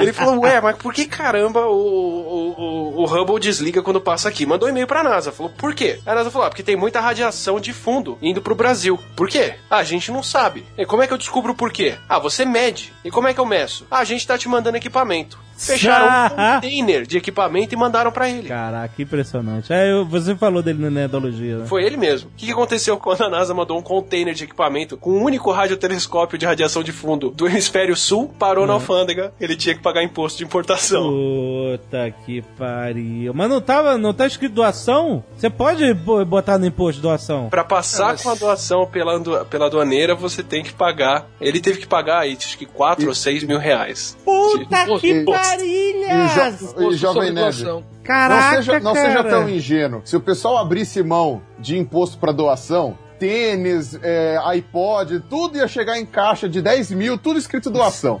Os caras iam dar um jeito. Caraca, mas nesse Mas é caso, cara. eu- Não, mas eu, eu vou citar um outro caso que talvez é até mais revoltante. É, os nomes eu não, eu não vou saber dizer. Quem me falou foi um professor, o ex-orientador do Rafael Cossaverini, que me contou isso. Ah. Lá na USP, um casal de milionários teve um filho e o filho tinha uma doença rara. Eu não sei dizer qual doença era. E aí, um professor lá da USP começou a tratar do moleque, tratou, tratou, fez de tudo, tentou de tudo, o garoto veio a falecer. Mas os pais ficaram muito gra- agradecidos porque o, o cara se esforçou muito. Então eles doaram uma grana alta para ele poder fazer um laboratório de pesquisa naquela doença. Ah. E basicamente o Conselho Universitário da USP, a sigla já diz o que ele é. Cuspe? Conselho Universitário. Conselho Universitário. Ah, tá bom. Ok, Conselho Universitário. A sigla do cobre. É o cobre. É. Cobre.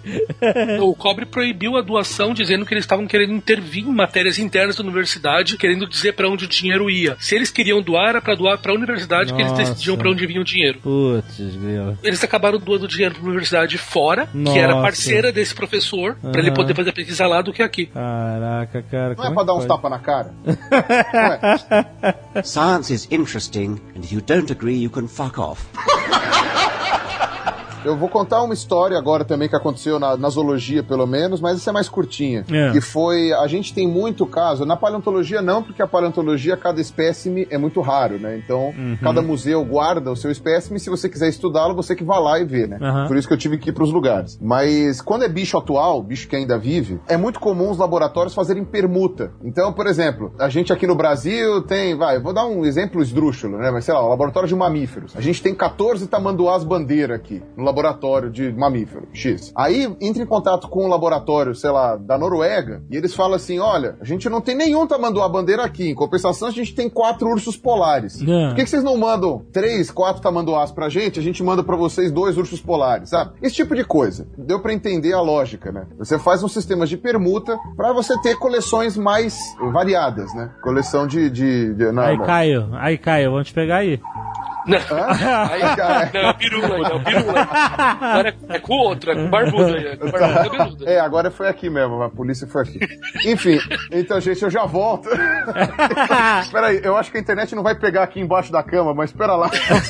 mas o, o grande problema foi o seguinte: você tem essa permuta, né, de materiais que eles fazem, e aí um professor aqui do IB, do Instituto de Biociências aqui da USP, conseguiu algumas arraias. Umas arraias que eram, não me lembro da onde, acho. Acho que eram da- do hemisfério norte, não lembro aonde, de onde ele conseguiu. Chegaram, pararam na alfândega, tava escrito lá que era material biológico. O pessoal da aduana não tinha a menor ideia do que fazer com aquilo. Ah. Fizeram uma consulta lá interna. Ah, isso aqui é material biológico. Não tem o, o, o formulário XYZ, alfa, beta, não sei o quê? Não, não tem. Ah, então a gente não sabe o que fazer. Queima tudo isso daí. Manda incinerar. Fácil. Queimaram, Caraca. queimaram, queimaram espécimes raríssimos. Não. Raríssimos. Vivos? Estavam Vivos? vindo. Estavam não, vivos? não, eles estavam eles estavam mortos. Eram Ah, espécimes tá. de coleção. Certo. Só que o museu lá de fora, que eu não lembro qual país, ele deu espécimes que eles nem tinham duplicata, sabe? Nossa. Eles- na confiança. Caralho, e cara. perdeu tudo. Perdeu tudo por uma total irresponsabilidade da alfândega, sabe? É uma coisa horrível isso. Quem tá tentando melhorar essa situação é o Romário. Sério? O Romário, que tá com um projeto de lei que tá em tramitação, que é pra justamente desembaraçar toda a burocracia pra importação de material científico. Caraca, Então olha as aí Romário. instituições iam se cadastrar e elas iam ter toda uma facilidade de importação de Claro, material faz, científico. faz sentido, né? Você ser cadastrado em algum programa do governo pra você fazer importação de material científico, né, cara? Daí a, pa- a parte de triste disso tudo é que o Romário tá fazendo isso, e a base que elegeu ele, eu já vi reclamações, ele tá sofrendo uma pressão forte, porque ele, o pessoal tá falando que ele foi eleito pelo futebol, parar de se preocupar com essa coisa tipo de ciência e tal, que na área dele. cara, não, não é possível. É verdade, É é, sério. verdade. É sério, É sério. vai trabalhar. É vai sério. trabalhar, você tá fazendo coisa inútil. É, Caraca, falam isso cara. pra ele.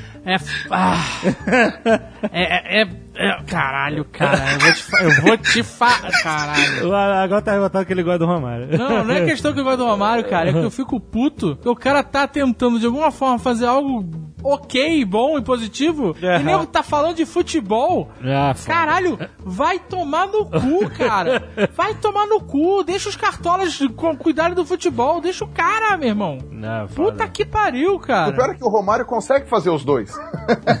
ele era deputado quando ele propôs essa lei, agora ele é senador. É, ele consegue fazer os dois, né? Dentro de senador, o que, que ele. Sabe? Nada Deixa o impede ele. cara, caralho, deixa o cara que ele tem pouco tempo. Daqui a pouco ele vai ser presidente da FIFA e aí não vai ter mais Romário nenhum aqui, cara.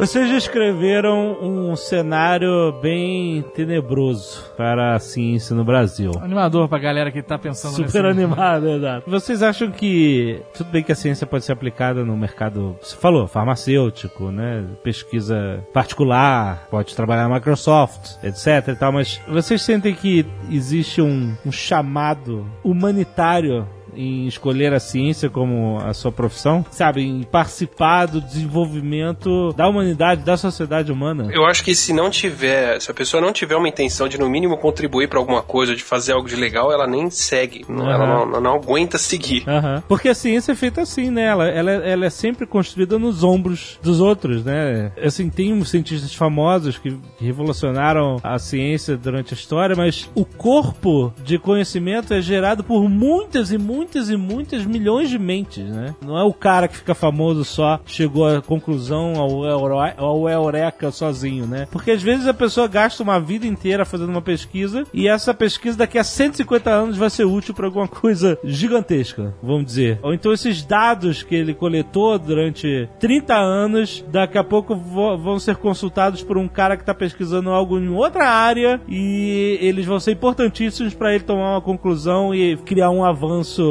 considerável na humanidade. Então, eu quero dizer o seguinte: a contribuição científica que a maior parte das pessoas dessa carreira fazem é anônima. É isso que eu ia falar. Totalmente anônima. Isso que você descreveu, assim, é muito raro. Na verdade, é, são poucos os cientistas que chegam nisso. Agora, o dia a dia do cientista é assim, é muito burocrático. Isso tem que ficar claro, porque todo mundo acha que vida de cientista assim, é muito legal. Você chega no laboratório e aí você faz os estudos. Não, a vida do cientista é burocrática, do tipo, isso tudo que vocês descreveram que é difícil no Brasil em termos financeiros, aqui o dinheiro pode estar disponível, mas não é do tipo, eu não vou chegar a bater lá na porta da NSF da vida e falar assim, aqui, me dá um dinheiro. Você tá falando aqui porque você tá nos Estados Unidos, é isso? É porque eu estou nos Estados Unidos, exatamente. Eu não vou chegar lá só bater a porta e falar assim que manda o dinheiro para mim. Eu tenho que escrever uma proposta de pesquisa que essa proposta vai ser avaliada por pelo menos umas 15 pessoas e a forma como isso é avaliado. Essa semana mesmo eu participei disso. Você tem um painel onde você tem literalmente 15 pessoas que leem a sua proposta, cada uma tem que dar uma nota e você só consegue o financiamento se você tiver uma nota boa dessas 15 pessoas, por exemplo. Uhum, então assim, não é, não é fácil também, tem essa burocracia. É, não, a a chance de conseguir o dinheiro aí, ela é uma, umas 10 vezes menor do que aqui. Exatamente. O dinheiro tem disponível, mas você tem que. É bem mais Como difícil. Pegar esse dinheiro exatamente? Esse é um ponto. E o segundo ponto é o seguinte: a contribuição que você faz, ela é pequena e você tem que estar acostumado a fazer contribuições pequenas até que as tanto de contribuições pequenas vão fazer um, um vão ter um impacto grande na sua área. E muita gente entra para ciência já querendo ter um impacto muito grande, acaba se frustrando. E Sim. e é importante deixar claro para todo mundo que quer entrar nesse meio da ciência que você tem muito mais frustrações no seu dia a dia do que aquela coisa tipo, nossa, que legal. Tipo, acho que todo mundo aqui que trabalha com ciência já deve ter tido a experiência de ter trabalhado num artigo durante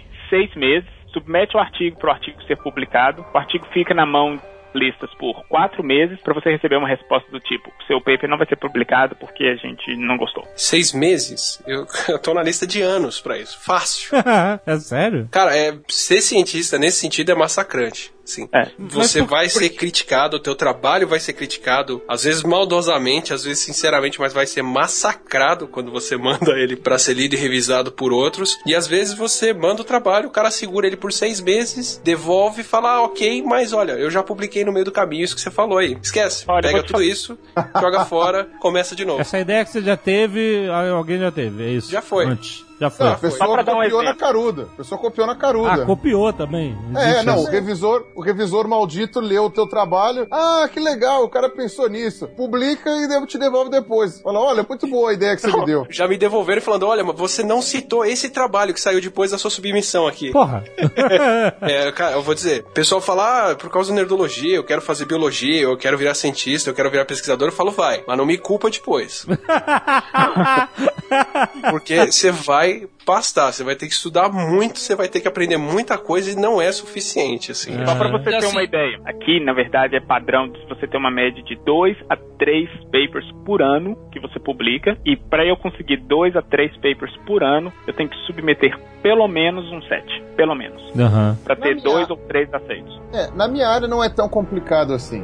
Ah, Até que ah, os papers que a gente teve que foram recusados, foram recusados super rapidinho. Tipo, em 15 dias, um mês, os caras já falaram, ó, nem vamos perder tempo com isso. Mas é porque no nosso caso não é uma coisa experimental, né? É muito difícil, por exemplo, você vai publicar um fóssil, é muito difícil alguém falar, ah, então eu vou publicar esse fóssil na frente. Porque não dá, né? Você tem que ter o fóssil na mão, né? É, é, Você é, precisa sei. ter o bicho pra poder fazer. Então não dá pra roubarem nosso trabalho tão fácil assim, né? Aham. Mas também tem muita coisa que é recusada porque a pessoa não vai com a tua cara, porque a pessoa te odeia. Mas aí Isso você é não pode comum. pegar isso e, e submeter a outra banca de profissionais? É o que a gente, A é o que a gente faz. Ah, é o que tá. a gente faz. É a peregrinação das revistas. Exatamente. Ah, tá. É que normalmente o que, que você faz? Existem as revistas, elas têm graus de importância. Então, vamos falar assim, as- o, o supra-sumo das revistas é a Nature, que publica alguns tipos de assunto, não é todos os assuntos que vão lá, então não é toda a área que serve. Mas é a revista mais famosa. Daí vamos falar da física. Depois você tem a Physical Review Letters, em física teórica. Depois você tem as Physicals A, B, C, D. O corpo editorial dessas revistas é composto por uma bancada de cientistas, Cientistas. que analisam os artigos e consideram. No caso da Nature, é um corpo de jornalistas que avalia o impacto midiático Não, não é e possível, social também que isso pode ter. É de jorna... e por Na isso- Nature é Mas não jornalista. tem julgamento científico de, de Depois vai validade? pro julgamento científico. Primeiro, primeiro, o editor tem que aceitar receber aquele trabalho na revista e falar: ok, esse trabalho nos interessa, a gente vai mandar ele para ser avaliado. Mas não publicado. Mas não vai publicado. ser avaliado. Mas primeiro ele tem que ser aceito na submissão. Um É editor por que isso vai que a ser Nature, cientista na ou não. verdade, é supra-sumo das revistas, mas em algumas áreas. Por exemplo, na minha área, o pessoal, quando alguém chega e fala assim, ah, eu vou submeter um paper para Nature, é visto como, do tipo, a qualidade não é tão boa, porque ele tem que ter esse impacto midiático primeiro, antes Primeiro. Aham. A Nature e a Science, na verdade, elas são revistas que são uma divulgação científica para nerd. Por isso que elas são tão generalistas, né? Você consegue publicar nelas desde engenharia até física quântica, até área médica, né? Porque elas não são revistas especializadas, né? São artigos mais curtos, né? Então elas realmente dão mais valor para essa questão aí, né? De como vai chamar a atenção. E o PowerPoint? Qual é a, a grau de importância? A pesquisa de- publicada em PowerPoint que chega por e-mail na conta do sogro. que teve aquele grande cientista japonês que publicou aquela pesquisa de que o, a cristalização da gota d'água Quando tá triste, né? positivas e negativas. Ah, eu ouço essa porra até hoje. Chegou no PowerPoint. Você tá tirando sarro? Tem um cara, não vou dizer, eu não vou dizer o nome dele porque não tô afim de problema na minha cabeça de novo. Mas ele é um desses caras que publica paper em PowerPoint, que ele falava que a física brasileira estava fazendo uma campanha contra ele para impedir a pesquisa dele de ir pra frente. Ele entrou na justiça contra o Fernando Henrique Cardoso na época, obrigando o presidente a mandar as universidades a fazer as pesquisas dele. Quando Fernando Henrique. Science is interesting, and if you don't agree, you can fuck off. Eu acho que fica claro que, com todas essas dificuldades, né, é, a contribuição que você vai dar para a humanidade, na maior parte dos casos, meio, tipo, um estudo estatístico é anônima. Totalmente, né? Se você contribuir, porque tem um detalhe. Se você contribuir. exatamente. Metade dos trabalhos científicos não são nem citados Aonde? em Por qualquer outros, lugar. por, por outros, Por outros trabalhos. Ah, sim. Então, por exemplo, o cara pode ler uma pesquisa sua, um artigo seu, e complementar informações no artigo dele e não citou você. Não, ele pode ler e falar, é, não interessa, não, Não importa, não muda nada, não serve pra nada, tá bom. Sim. Então, o que significa que ninguém vai pegar o seu trabalho e vai dar continuidade, vai utilizar ele como base, vai utilizar aquela ideia Sim, sim. pra nada. Mas lembrando, daqui a 150 anos pode fazer diferença na pesquisa de alguém. E você não vai saber nunca, você já morreu. Porque, basicamente, o André falou isso no Nerdcast entrevista com ele. Existe toda uma discussão se isso é válido ou não. Mas hoje em dia é feito assim. Um trabalho, a, a importância dele é medida pelo número de pessoas que vão citar o seu trabalho. Que Sim, vão é como se utilizar fosse, ele como é, a gente já falou, é como se fosse o page rank do Google. o PageRank, exatamente. Chama fator de impacto. Então, quanto mais pessoas importantes citando o seu, seu artigo, mais ele é relevante. Isso. E então que o Atila falou que metade dos papers produzidos ninguém nunca vai fazer um. Ninguém cita, nunca. Então, basicamente, isso é, é algo que ninguém achou que fosse útil pra outra coisa. Aí que vai pro PowerPoint. Mas independente disso, uma coisa que a gente pode falar, a gente falou de coisa ruim, que é a parte burocrática, falou dessa parte dos problemas do Brasil. Mas tem uma coisa que quem faz ciência, o Atila começou falando sobre isso. Quem faz ciência gosta de aprender, gosta de estudar. E apesar de você tomar porrada na cabeça do editor, tomar porrada na cabeça do orientador, a gente gosta de estudar, a gente gosta de aprender. E é indescritível a sensação que você tem quando você faz uma coisa, por mais simples que seja, e você sabe que talvez por meia hora você é a única pessoa do mundo a saber aquilo. É uma sensação assim indescritível. Por mais idiota que seja, é uma sensação que quem passou, você sabe assim. Pode ser por meia hora, pode ser coisa mais boa, mas eu, somente eu, sei isso que eu tô vendo na minha frente. É algo assim que é uma das sensações mais que assim, todos os problemas que gente teve faz valer a pena você ter essa sensação, independente do que for. E a partir daí contribuir, né? Porque a, a ideia do pensamento científico é sempre contribuir e jogar isso pra humanidade. E, e largar isso na humanidade para que a humanidade evolua, né? Exatamente. Mas aquele momento que você faz algo que você sabe que, puta, fui eu que fiz, isso é o meu filho. Eu não tenho filhos, mas dizem os caras que, obviamente, o Hawking fala isso e tal, fazem coisas muito mais importantes que eu vou sonhar fazer na minha vida. Mas eles falam que a sensação que eles tiveram, algumas vezes, seja, chega a ser semelhante à que eles tiveram nos filhos deles, assim. É Aham. algo muito bom, muito bom. Tem uma diferença muito grande do cientista pro pessoal que trabalha com pesquisa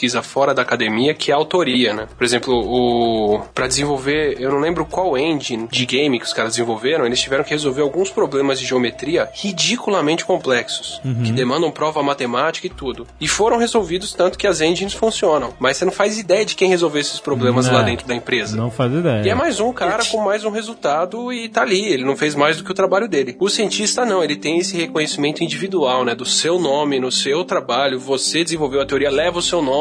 Ou a partícula leva o nome, ou o órgão leva o nome de quem desenvolveu aquilo ou bolou aquela ideia, né? Uma, é uma autoria da, sobre a ideia muito maior do que qualquer outra área. Sim, certamente uma realização. né? Não, e muitas vezes, quando você, eu, eu que faço pesquisa empresarial dentro das empresas, que muitas vezes você pode até levar autoria, mas você não vai divulgar aquilo, porque isso implica você estar abrindo mão de uma vantagem tecnológica para os seus concorrentes. Sim, e de você tá violando o contrato de confidencialidade que você tem na empresa.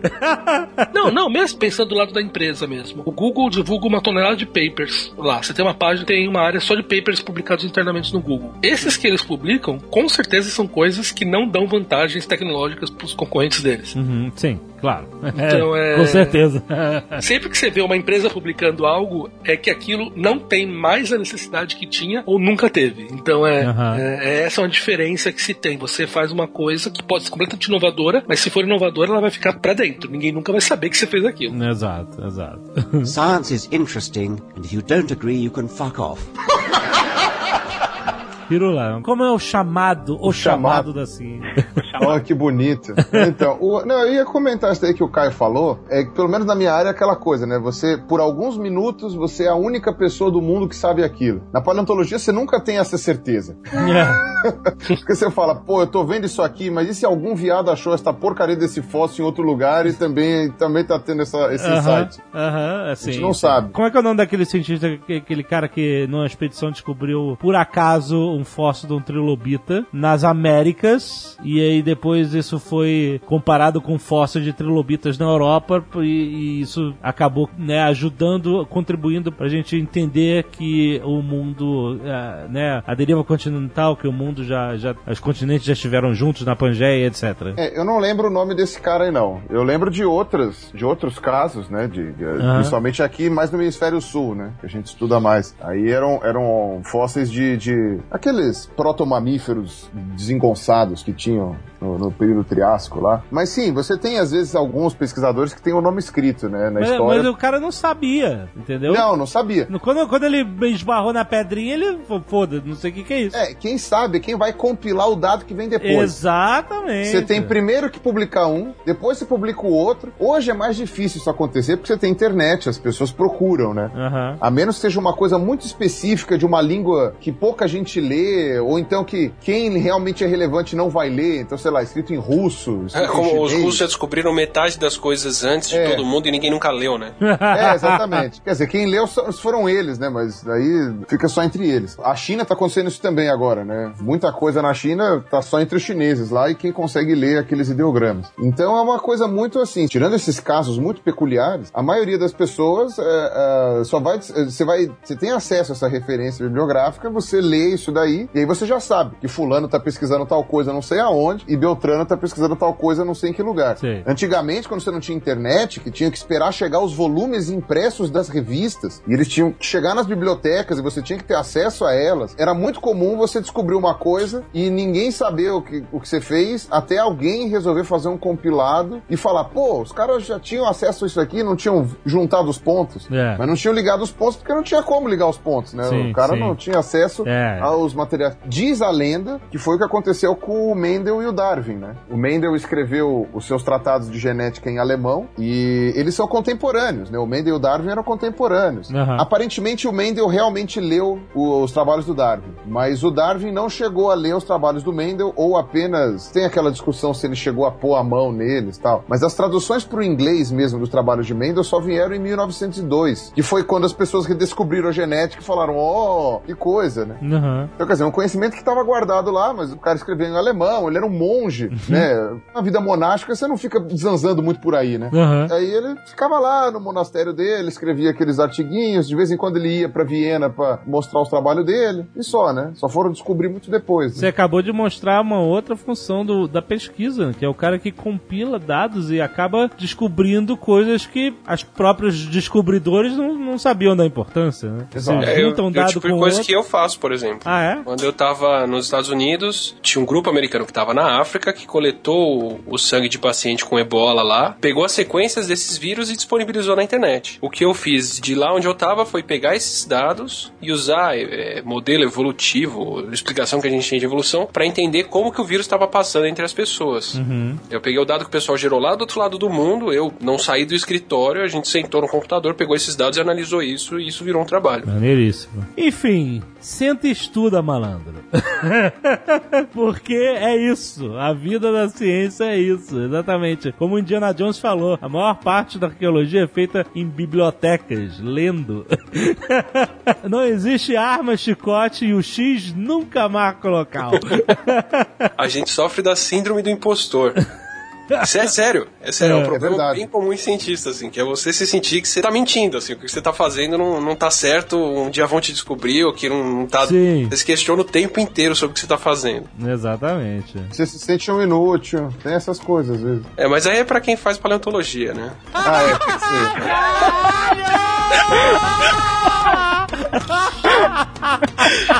É, nem dá pra falar mais nada, nem dá pra falar mais nada. Cara. Acabou. É, mas isso é culpa do meu pai, né? É, paciência, né?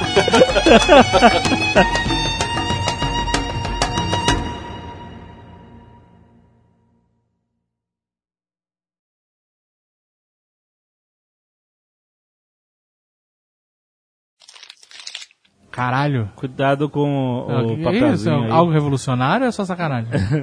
Um papelzinho É aí no o, microfone. é o Caio Gomes abrindo o brownie especial dele. Porque ele tá numa larica fudida de madrugada agora em Amsterdã e não segura a fome que tá comendo na gravação. Este Nerdcast foi editado por Radiofobia, podcast e multimídia.